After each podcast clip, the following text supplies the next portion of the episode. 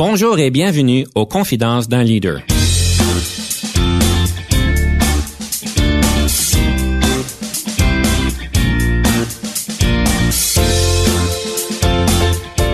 Ici Denis Lévesque, coach de cadre. Nous avons donc l'honneur et le privilège de recevoir en studio des leaders qui ont marqué leur communauté afin d'apprendre de leur expérience et de s'inspirer de leur sagesse.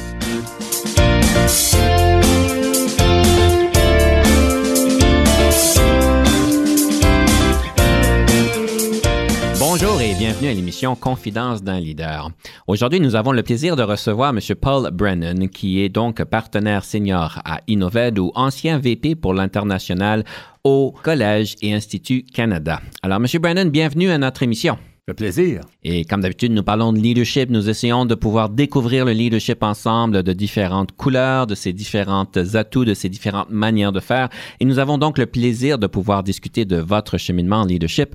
Et euh, merci d'avoir accepté de le partager avec nous. Alors peut-être pour nous mettre dans le contexte de votre leadership en action, euh, si vous pourriez peut-être nous expliquer un peu votre progression de carrière, euh, d'où est-ce que vous venez, dans quelle industrie que vous travaillez? Et ces éléments importants. J'ai travaillé euh, presque toute ma vie dans l'éducation, dans l'industrie de l'éducation, si on veut. D'accord. Euh, à quel niveau de l'éducation? Euh, au poste secondaire. D'accord. ce qui m'intéressait surtout, c'était l'éducation et la formation pour l'emploi.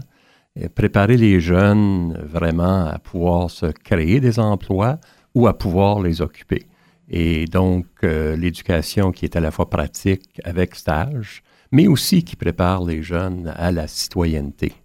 Et on a, si on retourne il y a 30 ans, on avait surtout un système d'éducation qui était plus académique, plus universitaire. Donc, euh, former les gens à l'université, on y a tous passé, ça préparait les jeunes automatiquement pour des carrières qui pleuvaient de partout. Parce que maintenant, c'est plus le cas. Et euh, donc, il a fallu faire un changement de cap pour aller plus euh, via les collèges, les instituts, les cégeps, vers des formations qui étaient plus liées aux besoins de la société, aux besoins de l'emploi. Et donc, c'est à ça que j'ai travaillé pendant 30 euh, ans et plus. C'est quoi l'élément déclencheur qui a fait euh, ce changement-là pour dire ce qui marchait peut-être ne marche plus, de mettre des efforts à développer des programmes au niveau collégial et de faire ce que vous avez fait? Oui, c'est très semblable dans plusieurs pays. Comme je dois mentionner aussi, vous l'avez mentionné, j'étais responsable de l'international euh, à l'Association des collèges et instituts. Donc, j'ai vécu cette transformation-là dans plusieurs pays. Disons qu'on l'a stimulé dans d'autres pays. En général, c'est pas très compliqué. C'est euh, le fait qu'à certains moments donnés, l'économie a changé, s'est complexifiée, les emplois sont devenus euh, plus différents. Et donc, à ce moment-là, euh, les diplômés d'université arrivaient pour des emplois et les employeurs trouvaient qu'il n'y avait pas les compétences pour faire le travail. Mm-hmm. Ils savaient, comme nous, on a appris la philosophie ou ils ont appris la, même la, appris la théorie de l'ingénierie, mais euh, ce qu'ils ne savaient pas, c'est comment mettre en œuvre les connaissances dont ils avaient. Euh, on pouvait être ingénieur, faire le design, mais pour superviser la mise en œuvre du projet, ben ça, on ne savait pas trop. Puis déjà, les ingénieurs étaient déjà un peu plus pratiques que les autres. Alors, ce qui se passait, c'est de plus en plus de diplômés euh, se trouvaient sans emploi. Et donc, les parents se plaignaient, les jeunes aussi qui avaient investi dans, dans l'éducation et euh, qui s'attendaient à, pouvoir trouver des emplois à, leur sortie de leurs études. Et donc, ça, ça a commencé à, poser des, pour certains, à poser des questionnements euh, sur la nature de l'éducation qu'on avait et le fait que pas tout le monde apprend de la même façon. Mm-hmm. Donc, euh, c'est très bien. Puis historiquement, aller à l'université, si on veut être médecin, si on veut être avocat, à la limite ingénieur aussi pour superviser, faire le design. Mais là, il y avait toutes sortes de, carrières intéressantes comme euh, animation ou en radio ou n'importe quoi. Et ça n'exigeait pas des, diplômes théoriques, ça exigeait des diplômes pratiques euh, avec une expérience pour faire en sorte quand le jeune arrivait au poste de radio, ben, il savait comment faire une entrevue, et il savait comment faire sa recherche, etc. Et non pas juste euh, au niveau théorique. Alors, euh, ça, ça a voulu dire qu'il y a à la fois les parents et les jeunes ont commencé à s'intéresser plus à ce que les collèges pouvaient offrir. Et les collèges aussi euh, sont devenus plus habiles à, à faire connaître ce qu'ils avaient en allant au secondaire, en expliquant que le collège n'était pas juste pour les moins, moins smart, euh, ceux qui n'étaient pas trop intelligents. Bon, ben, si vous ne pouvez pas rentrer à l'université, allez au collège. Ça a été ça l'attitude pendant longtemps. Mais là, il fallait comprendre, ça dépend quelle carrière vous voulez. Vous voulez faire de l'animation pour Disney, allez à un collège. Mm-hmm. si vous voulez euh, être avocat dans une firme, allez à l'université. Alors, c'est un peu ce, ce cheminement-là qui a été reproduit partout dans le monde. Et c'est normal. L'université développée dans les Moyen Âge, partout, ils ont reproduit le système dans toutes les colonies euh, françaises, anglaises, portugaises, espagnoles. Donc, la plupart des pays, pour la plupart des pays, l'avenir, c'était l'université. Et tout le monde mettait de l'argent de côté, le village mettait de l'argent ensemble pour qu'un jeune puisse se rendre à l'université. Et s'il ne réussissait pas l'examen, c'était la faillite. Alors, c'est un système, dans ces pays-là, il y avait des besoins énormes, mais personne ne faisait ces formations-là parce que ça, c'est collégial, c'est formation pratique. J'ai toujours eu l'impression que l'université a été créée pour vraiment développer la pensée critique. La pensée critique a quand même sa place aujourd'hui. Absolument. Et euh, de plus en plus, à cause encore là de la nature de l'emploi. Il ne faut pas juste partir de ce qui existait auparavant, il faut exister de ce qui va exister à l'avenir. Et à ce mhm. moment-là, de déterminer ce qu'il faut. Alors, fut un temps où former des gens pour les métiers ou pour les technologies techniques, c'est l'application sans trop y penser. C'est plus le cas maintenant. Mhm. Tout le monde, ou la plupart des gens, se doivent d'avoir une formation, un esprit critique, d'analyse, de l'entre-gens, l'attitude de service à la clientèle, mhm. euh, toutes sortes de compétences et d'attitudes qui, lui, leur permettent de soit devenir des entrepreneurs envers le monde, produire des choses pour euh, vendre un peu partout, ce qui, est, très difficile aussi, ou d'être dans un service à la clientèle, mais avec une bonne attitude et un entre-gens. Alors, ce qui, ce qui s'est passé, c'est qu'on a inséré ces compétences-là au sein du collégial avec euh, tout un effort de, compétences, on appelait essentielles ou euh, compétences à l'employabilité. Alors maintenant, et vous demandez aux employeurs, ils disent, oui, oui, vous êtes très bon dans le technique, on aime ça, là, mais nous autres, il nous faut de plus en plus des jeunes qui ont à la fois le technique, on assume qu'ils vont l'avoir, puis nous autres, on peut continuer la formation technique pour l'améliorer dans le milieu de travail, mais on n'est pas capable de transformer l'attitude des, des, gens s'ils n'ont mhm. pas déjà appris. Alors, s'il vous plaît, faites un peu plus sur la capacité d'analyse, sur la capacité de travailler dans un groupe, de travailler dans un groupe multiculturel. Toutes ces compétences-là, donc on a mis beaucoup d'efforts sur euh, ce volet-là depuis, je dirais, 10-15 ans. Alors, la frontière euh, est plus en plus floue entre les deux. Les universités deviennent un peu plus pratiques parce qu'ils réalisent qu'ils se doivent de former des jeunes, surtout quand ils payent euh, plusieurs milliers de dollars par année. Et euh, le collégial est devenu, a rajouté des cours d'analyse, euh, un peu de philo et, autres, avec une perspective plus pratique, mais qui permet aux jeunes d'avoir cette combinaison de, de compétences. Dans 20 ans d'aujourd'hui, là, ça a l'air à quoi l'éducation qui répond aux besoins de la société? Bonne question. Les gens se, la posent On a combien de temps, là? Euh, je pense qu'on va voir, c'est que l'éducation sera plus réservée euh, à des institutions comme les universités et les collèges. Euh, les gens peuvent déjà se, aller se former de, online, en mhm. ligne. Mhm. Ils peuvent faire des cours avec d'autres organismes à but non lucratif. Ils peuvent aller à l'étranger. Euh, donc, ce qu'il va falloir, puis en termes de travail, si on part des besoins du travail, il va falloir une formation continue parce que la technologie et les sociétés changent tellement rapidement que les personnes vont devoir continuer à se former. À se former. Donc, l'idée qu'on voit quand on est jeune à l'université ou au collège même, puis après ça, bon, là, on rentre dans notre carrière, c'est fini. Euh, non, ça marche plus. Et le défi, ça va être de, trouver des systèmes pour reconnaître les formations que les gens vont aller prendre ici et là. Là, à ce moment-ci, si on va à l'Université d'Ottawa, bon, ben c'est, euh, on, fait les cours de l'Université d'Ottawa d'après leurs normes. Mais là, si on arrive et on dit, ah ben j'ai fait 50 travail ici et euh, en plus j'ai pris tel, tel cours là, je suis allé aux États-Unis, j'ai pris deux cours là et j'ai ces compétences-là, ah ben là, monsieur, non. Il faut que vous repreniez notre cours euh, ici pour être capable de continuer. Ça n'a pas d'allure, ça. Ben, je suis content vous le dites, ça n'a pas d'allure, parce que des fois, je pensais à la même affaire. C'est le temps de notre première pause musicale. Quelle est la première pièce musicale que vous avez choisie et pourquoi vous l'avez choisie? C'est une chanson de Beau Dommage, Tous les palmiers. Ça représente euh, ma jeunesse à Montréal dans les années 60 euh, et il représente aussi, je pense, la période où euh, le Québec, le Canada s'est ouvert sur le monde. On écoute à Beau Dommage et on vous revient sous peu. Tous les palmiers, tous les bananiers vont pousser pareil quand je serai parti. Je m'en vais chez nous, c'est l'été. Chez nous, ils ont sorti les chaises sur la galerie. Suis tanné d'entendre le bruit des vagues. Moi je m'en vais chez nous, j'ai le goût d'entendre. Crier Manon, viens souper. Attends pas que maman la chopica descend.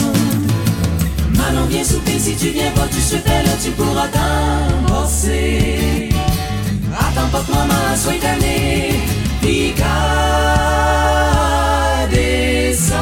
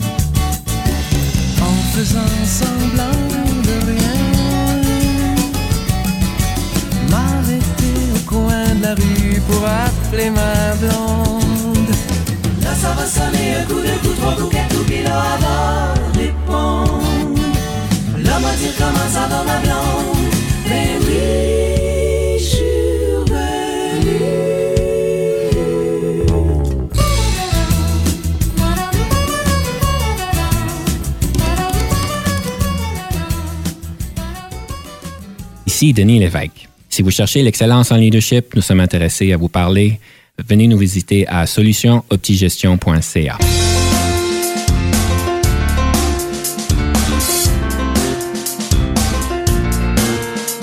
Nous sommes de retour à l'émission Confidence d'un leader et nous sommes ici avec M. Paul Brennan, qui est partenaire senior avec Innoved et ancien VP pour l'international au Collège et Institut Canada. On parlait donc de la progression de l'éducation au niveau international, au Canada plus particulièrement. Et une des questions que je me pose régulièrement, c'est le leadership à l'international. Parce qu'évidemment, on est au Canada et on a des vagues en leadership, euh, des fois des modes, je dirais même au niveau du style. Et on a quand même des meilleures pratiques qui fonctionnent peut-être mieux pour nous, Canadiens. Et euh, je voudrais pas être complètement dans un silo et penser que tout le monde fonctionne comme nous. Donc, euh, le leadership à l'international, selon votre expérience, vous avez quand même une grande expérience à l'international, ça a l'air à quoi? Il y a beaucoup de sauces là, de leadership un peu partout. Je dirais qu'une des, différences qui est peut-être moindre maintenant, mais c'est qu'ailleurs, les relations humaines et les relations entre les personnes et le statut entre les personnes, c'est très important.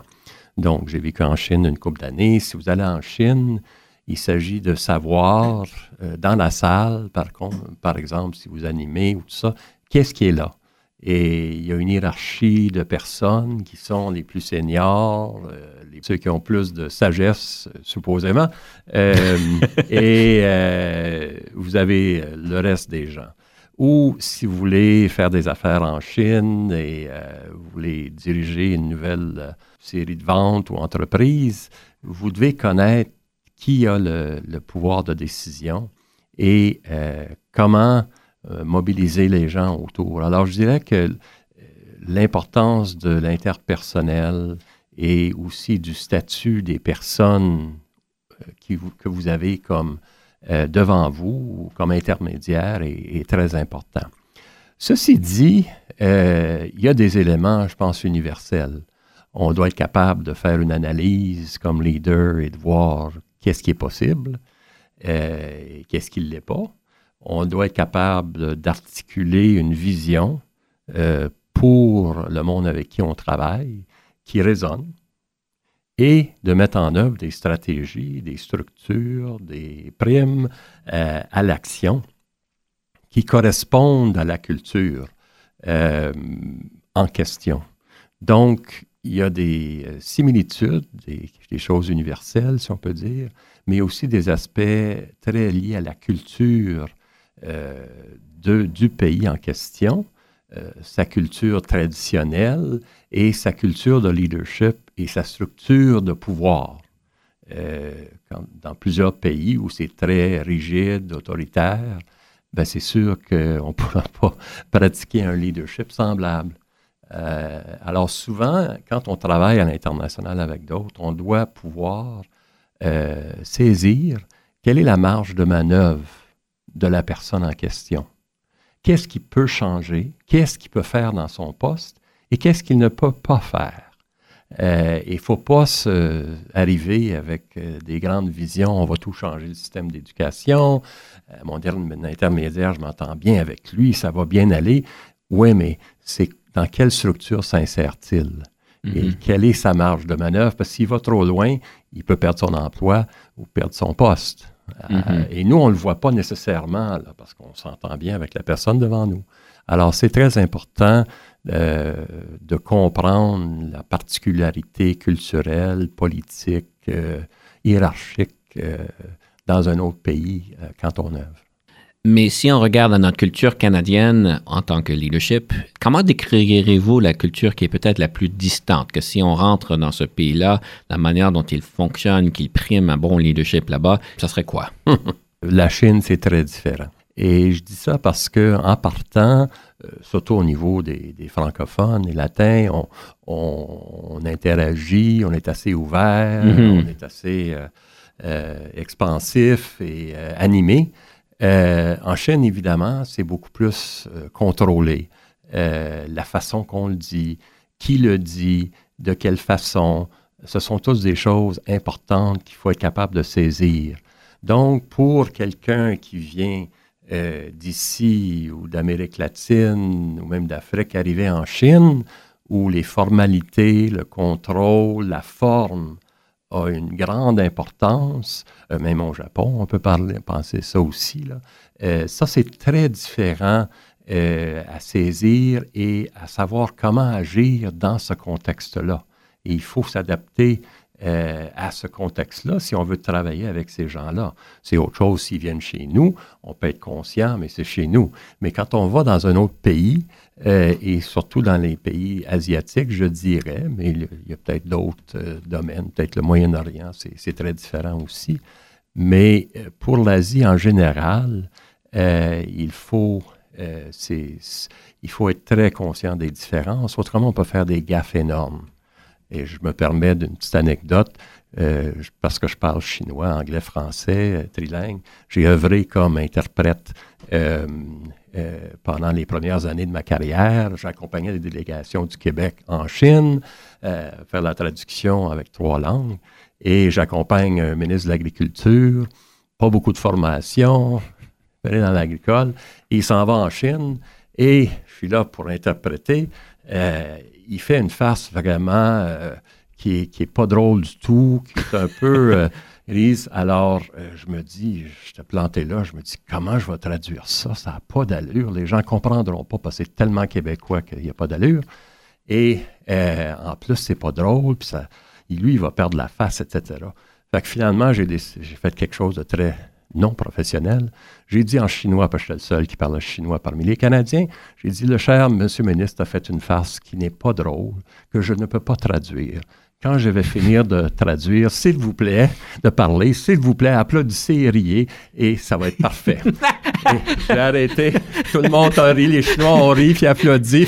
Le ministre ne savait pas ce qui s'était passé. Tout ça pour dire qu'il faut faire bien attention. C'est avec sa propre culture, si on ne fait pas attention dans une autre société, ça aurait été une gaffe énorme que si j'avais traduit euh, cette, cette euh, farce grivoise-là. Ah bien, bravo, en espérant que, que ce cher monsieur nous écoute aujourd'hui et peut-être qu'il aura la vérité sur ce qui s'est passé. J'espère que non, non. monsieur Brennan, j'aimerais ça euh, passer donc à une situation fictive. Alors, c'est une opportunité pour nous pour vous mettre sur le vif avec une situation que vous n'êtes pas au courant. Alors, la situation fictive est la suivante. Est-ce que vous êtes prêt? Oui, monsieur.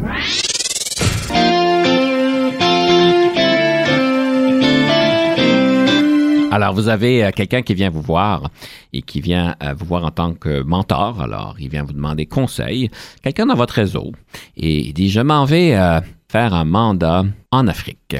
Et je dois donc représenter mon organisation pour pouvoir offrir un service et ouvrir un nouveau marché dans un des pays en Afrique. On va prendre le Congo, par exemple. Qu'est-ce que je dois faire pour me préparer? Il faut évidemment lire beaucoup par rapport au contexte historique, politique du pays. Il ne faut pas, premièrement, faire l'erreur de dire que tous les pays d'Afrique, c'est l'Afrique. C'est important de faire une formation, de savoir ce qui s'est passé au Congo, et pas juste en Afrique francophone en général, même si on a tous eu la France comme colonisateur commun, mhm. c'est encore assez différent. Ça, c'est la, première chose. Et comment je fais pour me préparer? Je m'en vais sur YouTube et puis je fais des, euh, des, YouTube Contexte Leadership Congo. Dans les universités, il y, a, il y, a, des centres de recherche, il y a des formations, il y a des profs. Et, je pense qu'il s'agirait de trouver euh, un prof qui a une expérience, pas juste théorique, mais aussi pratique. D'accord. Il y a aussi des, souvent des associations euh, de commerce euh, euh, Sénégal, Canada, par exemple. Il y en a peut-être un Congo, Canada, mhm. au Québec. Et donc, ces gens-là ont souvent des ressources, des choses à lire,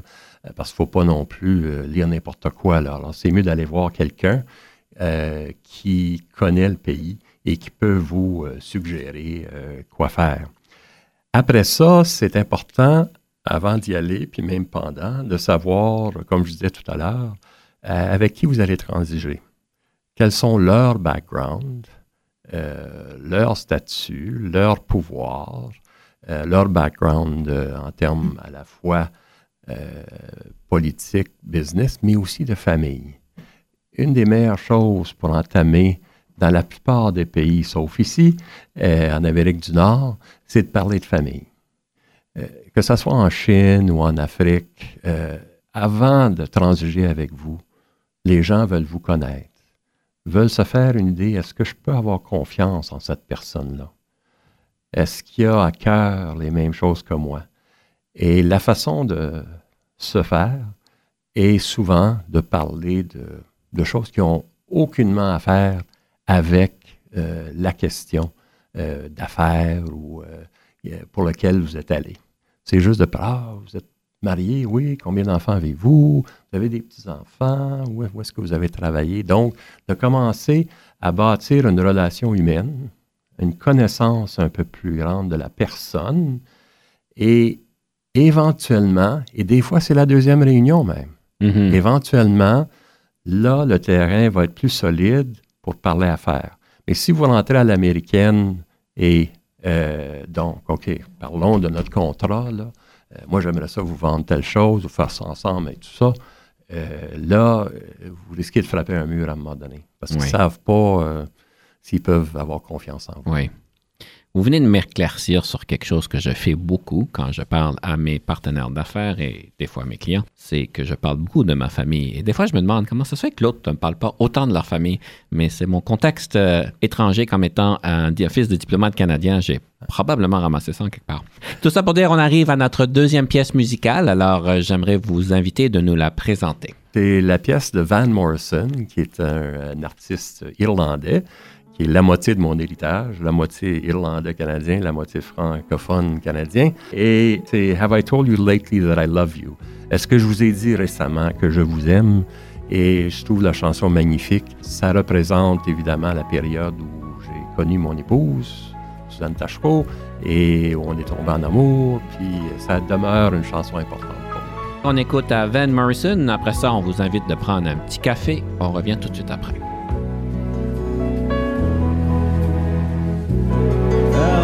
Told you lately that I love you? Have I told you there's no one above you? Fill my heart with gladness, take away my sadness, ease my trouble, that's what you do.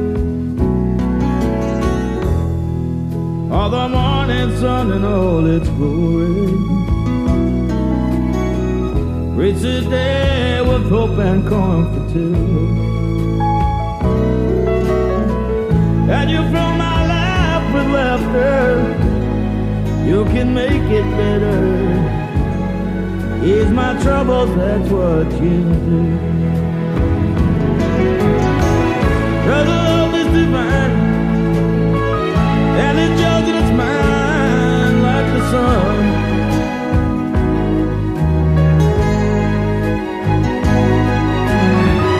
At the end of the day, we should give thanks and pray to the one.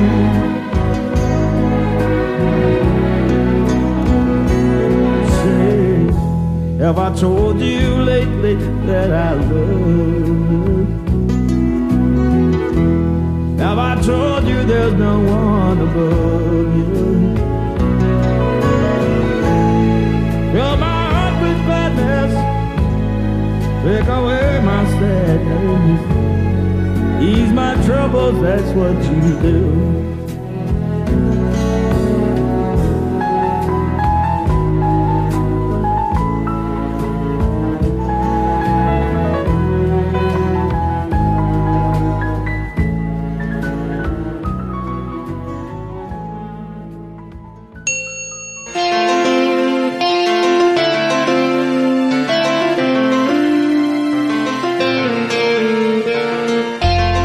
Retour à l'émission Confidence d'un leader et nous sommes ici en studio avec M. Paul Brennan, qui est partenaire senior à Innoved et ancien VP pour l'international au Collège et Institut Canada.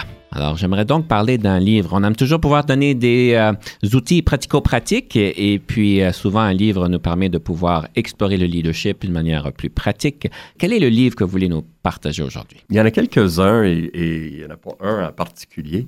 Mais moi, évidemment, étant formé comme historien à l'international, euh, je trouve que les biographies, euh, que ce soit de Gandhi ou Mandela, euh, c'est très inspirant et mobilisateur. Alors, puis il y en a une couple dans chaque situation, mais chaque homme a, écrit aussi sur sa vie, ce qui l'a motivé et tout le reste. Et, ce sont des, des personnes qui avaient une vision claire, des valeurs importantes à la base, qui ont fait face à une opposition euh, incroyable. Je veux dire, on pense à Mandela et l'apartheid ou euh, euh, Gandhi face au colonialisme britannique, et, qui ont dû lutter, qui ont dû aller en prison, qui ont, qui ont subi des conséquences de leurs croyances et de leur vision. Alors j'ai beaucoup de, euh, de respect pour ces personnes-là. C'est des gens qui m'ont inspiré et qui m'ont inspiré justement à aller vers l'international et à comprendre ces autres sociétés-là et, ce genre de personnes-là. Euh, il y a aussi un autre livre euh, plus récent qui est par Daniel Goldman, A Force for Good, qui est qui parle de ces discussions. Goldman, qui a écrit beaucoup sur l'intelligence émotionnelle, c'est lui qui a tout développé ce concept-là, a écrit un livre sur ses conversations avec le Dalai Lama. Hmm. Encore là, quelqu'un qui a passé une vie assez mouvementée, avec une euh, spiritualité et une, attitude euh, par rapport euh, à la vie, à la planète, à l'humain, le potentiel humain qui est incroyable. Et, donc, c'est la réunion de ces deux personnes-là, Daniel Goldman avec le Dalai Lama, je trouvais ça vraiment inspirant aussi.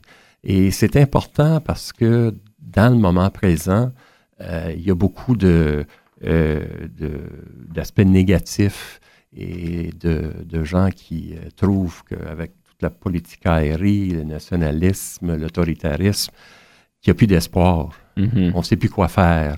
On trouve que c'est trop gros pour faire de quoi.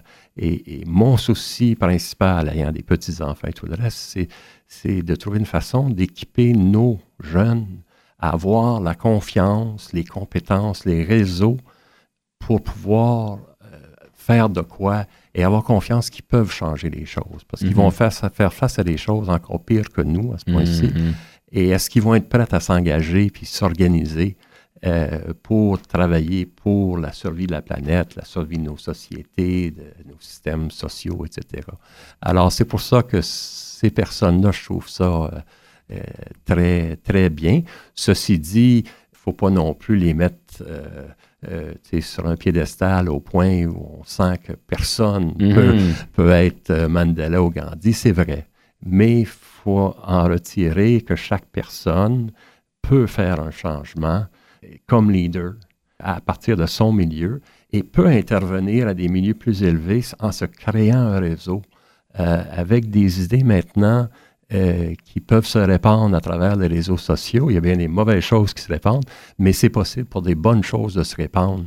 Euh, regardez la fille en Norvège qui porte tout un mouvement de jeunes sur l'environnement, sur les changements climatiques, qui met au défi les adultes euh, de faire quelque chose, ou sinon, ben, qui a stimulé des jeunes, des milliers de jeunes à travers le monde à sortir en grève il y a deux vendredis. Elle est partie, une fille en Norvège, et elle est reconnue maintenant à travers le monde. Il a soumettre sa candidature pour un prix Nobel.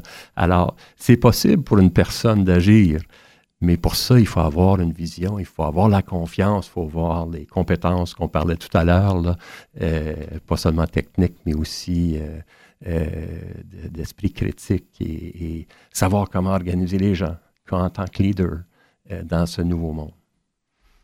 Vous avez parlé donc de la force de la croyance, évidemment, que certaines personnes ont- en ont souffert physiquement, mentalement pendant des années.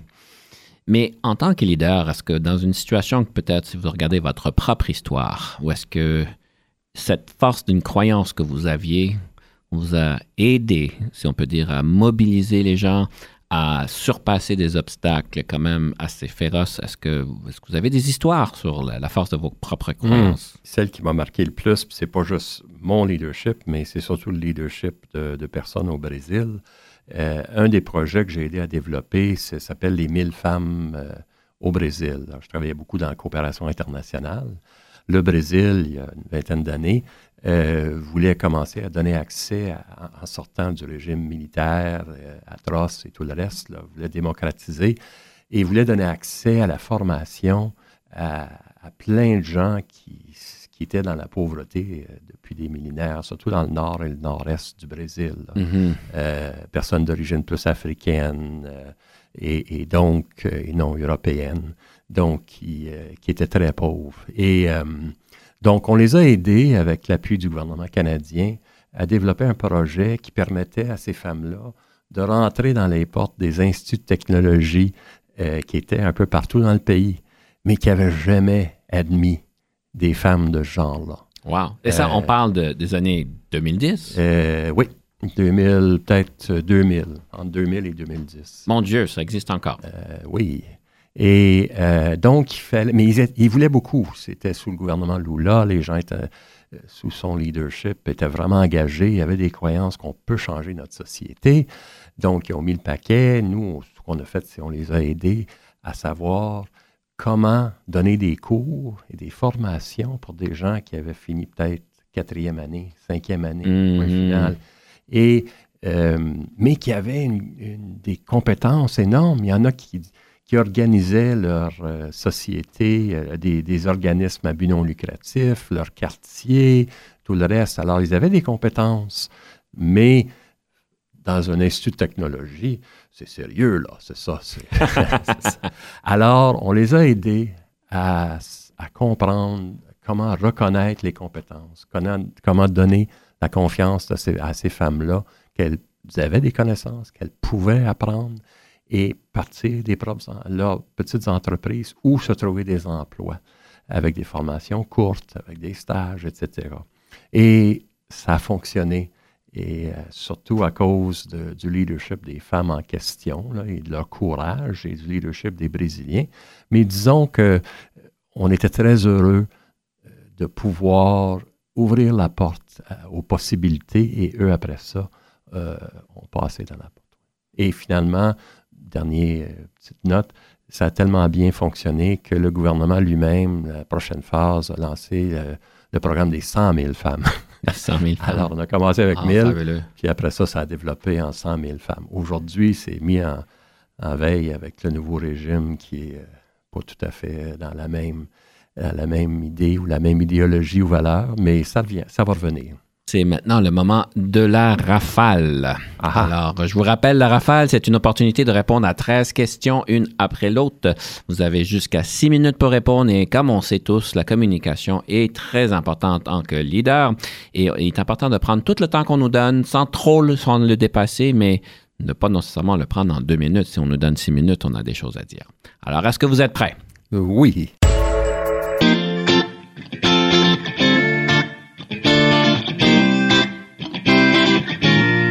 Le leadership, est-ce inné ou acquis? Surtout acquis et développé. C'est sûr que si on a déjà dans notre personnalité, on est plus ouvert, on, a une capacité d'analyse et de partager dans un langage qui est compréhensible, ça aide. Mais d'après moi, c'est développé à travers les expériences humaines et des fois des défis qui nous démontrent qu'on a des capacités de leadership finalement. Et des fois, ça prend d'autres gens pour nous dire Hey, tu pourrais être leader, tu as démontré des capacités.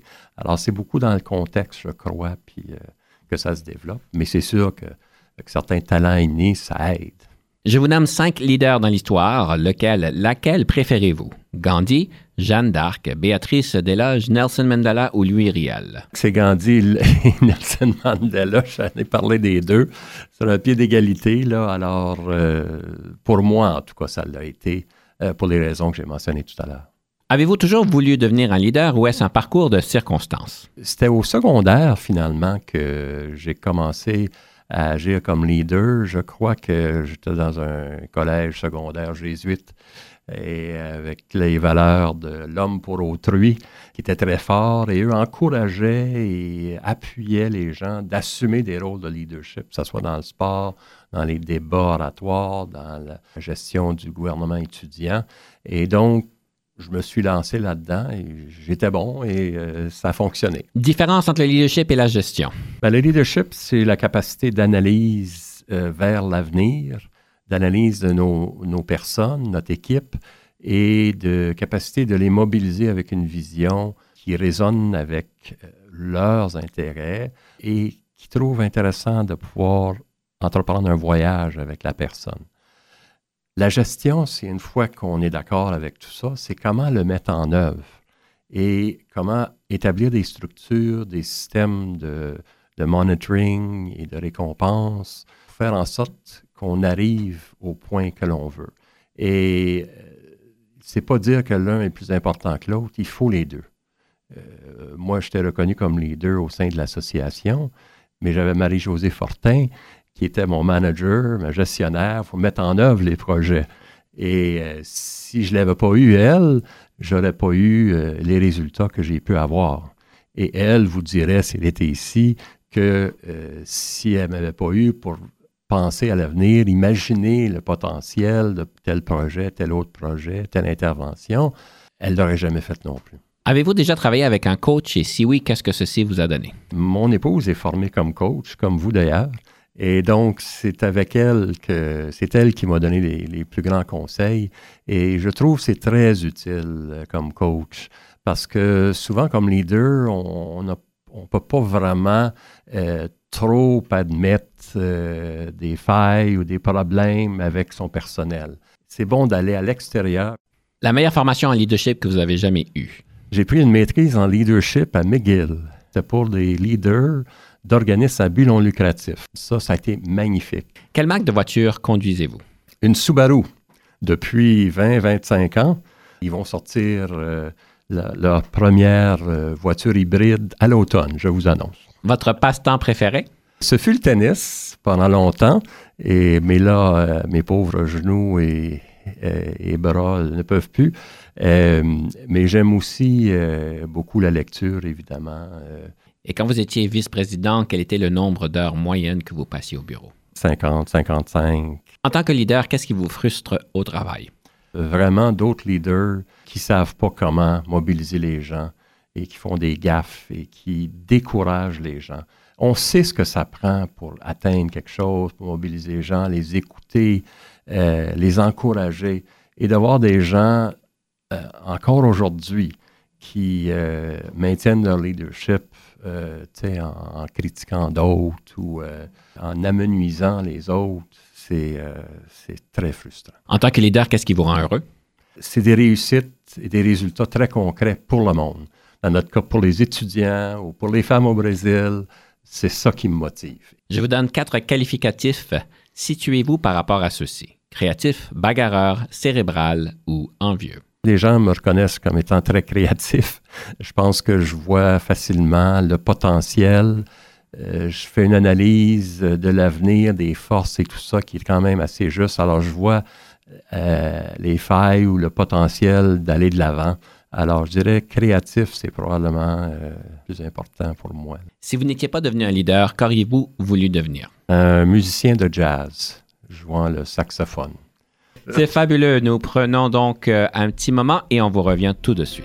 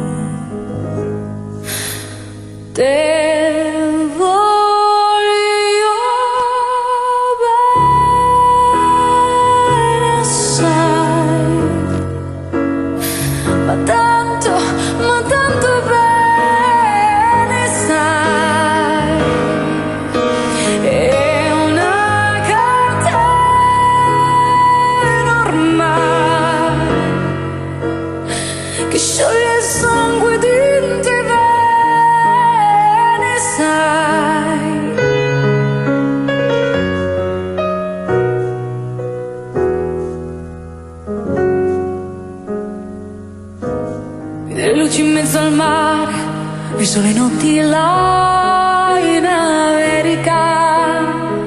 Erano solo le lampare la bianca scia di un'elica. Senti il dolore nella musica alzò dal piano forte ma quando vide la luna uscire dalla nuvola gli sembrò più dolce anche la morte Guardo negli occhi la ragazza, le occhi verdi come il mare. Poi all'improvviso uscì una lacrima e lui credette di affogare.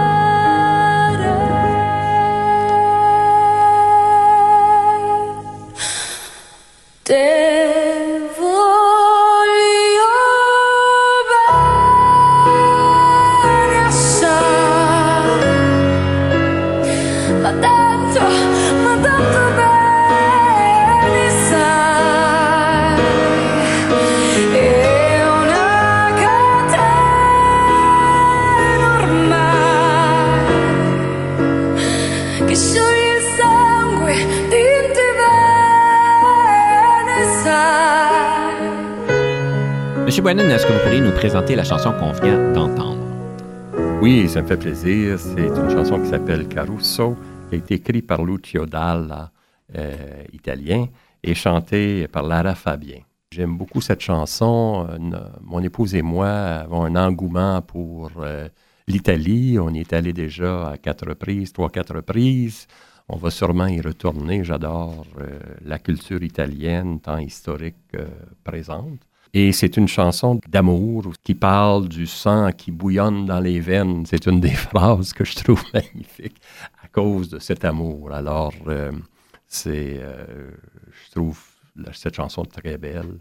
Alors, parle un poco d'italiano. J'aimerais bien. Ben, je parle un peu espagnol, un peu portugais, mais je comprends l'italien. c'est, l'avantage d'être francophone. Hein, ben, ben oui, ben oui, c'est une belle langue. Je l'ai appris quand j'étais, quand j'ai vécu à Milan, puis c'était, euh, c'est une belle langue à parler. On parle beaucoup d'international et j'ai une question qui me préoccupe. On parle beaucoup de nous s'adapter aux cultures. Où est-ce qu'on s'en va?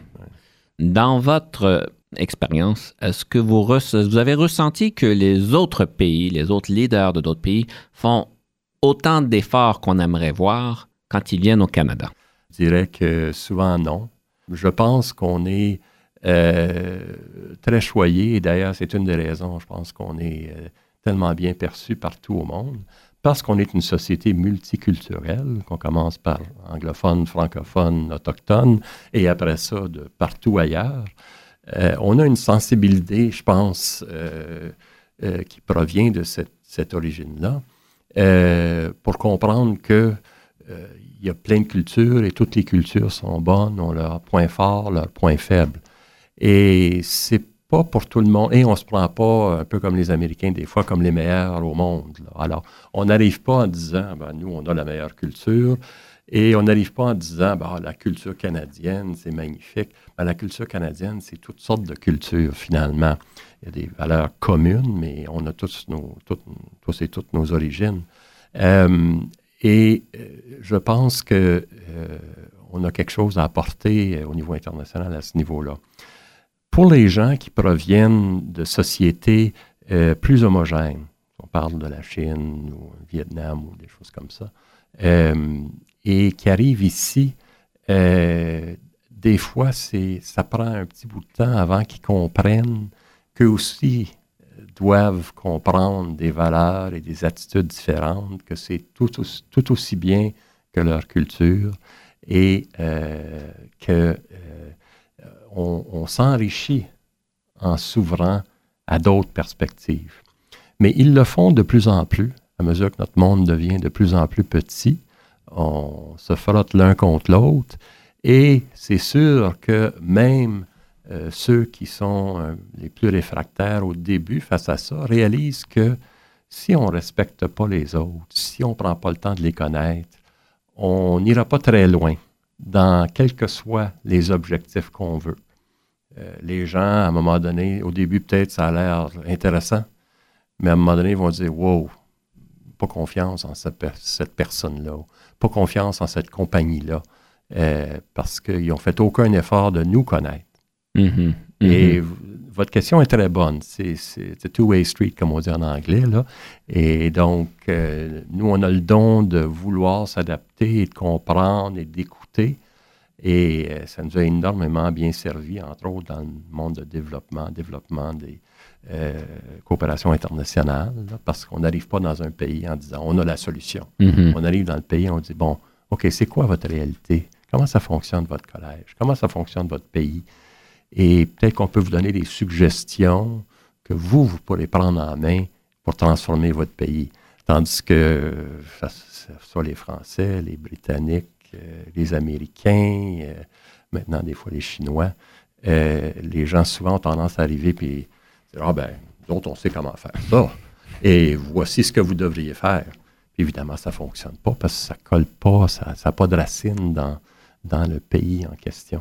J'aimerais, question de lancer euh, une inspiration à nos auditeurs, de vous demander une citation sur le leadership, quelque chose qui peut peut-être nous inspirer à atteindre de nouveaux sommets. Une de Gandhi, je vais être conséquent, qui a dit À une époque, le leadership résidait dans les muscles. Aujourd'hui, il réside dans la façon de traiter les gens. Et je pense que ça parle de toute la question un peu du leadership au féminin. Parce que pour survivre comme planète et comme société, on doit savoir et travailler à s'entendre, à se respecter, à se connaître et à travailler ensemble. Et ça, les anciennes, les anciennes réactions de bagarreurs ou euh, de muscles, puis moi je suis plus fort que toi, puis tasse-toi, je vais t'écraser, ça va nous mener à un péril énorme. En tout cas, un grand merci d'avoir conclu notre émission avec ceci. Donc, c'est pas une question de muscles, mais une question de comment on traite les autres. Ça fait plaisir, belle conversation. Et sur ceci, on vous quitte. Cette semaine, pour le conseil du coach, j'aimerais continuer à élaborer sur les différentes méthodes de résolution de conflits. Alors, euh, nous avions vu dans les semaines précédentes la rivalisation, nous avions vu la collaboration et aujourd'hui, j'aimerais regarder cette méthode de rechercher un compromis. Alors, je vous rappelle encore une fois que les résolutions de conflits, il n'y en a pas une qui est toujours bonne. En fait, ça dépend énormément du contexte parce que des méthodes vont être plus efficaces dans certains contextes et d'autres ne le seront pas.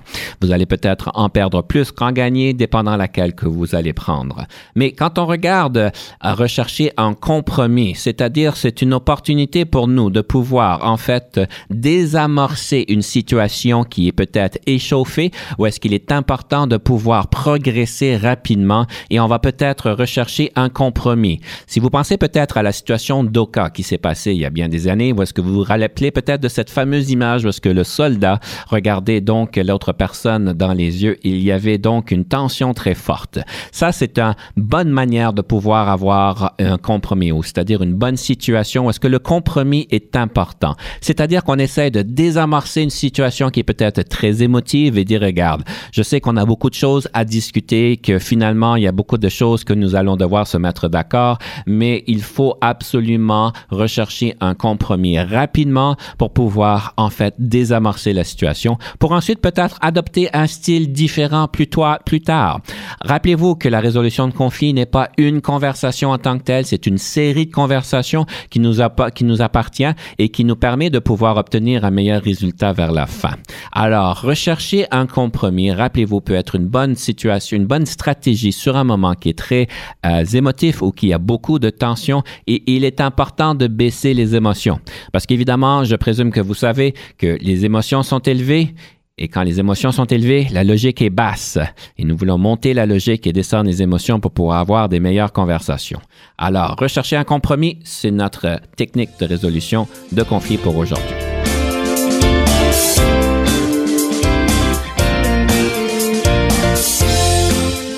Conception, animation, entrevue et recherche, Denis Lévesque. Montage et réalisation, Jean-Paul Moreau. Confidence d'un leader est une production et une présentation d'Unique FM 94,5.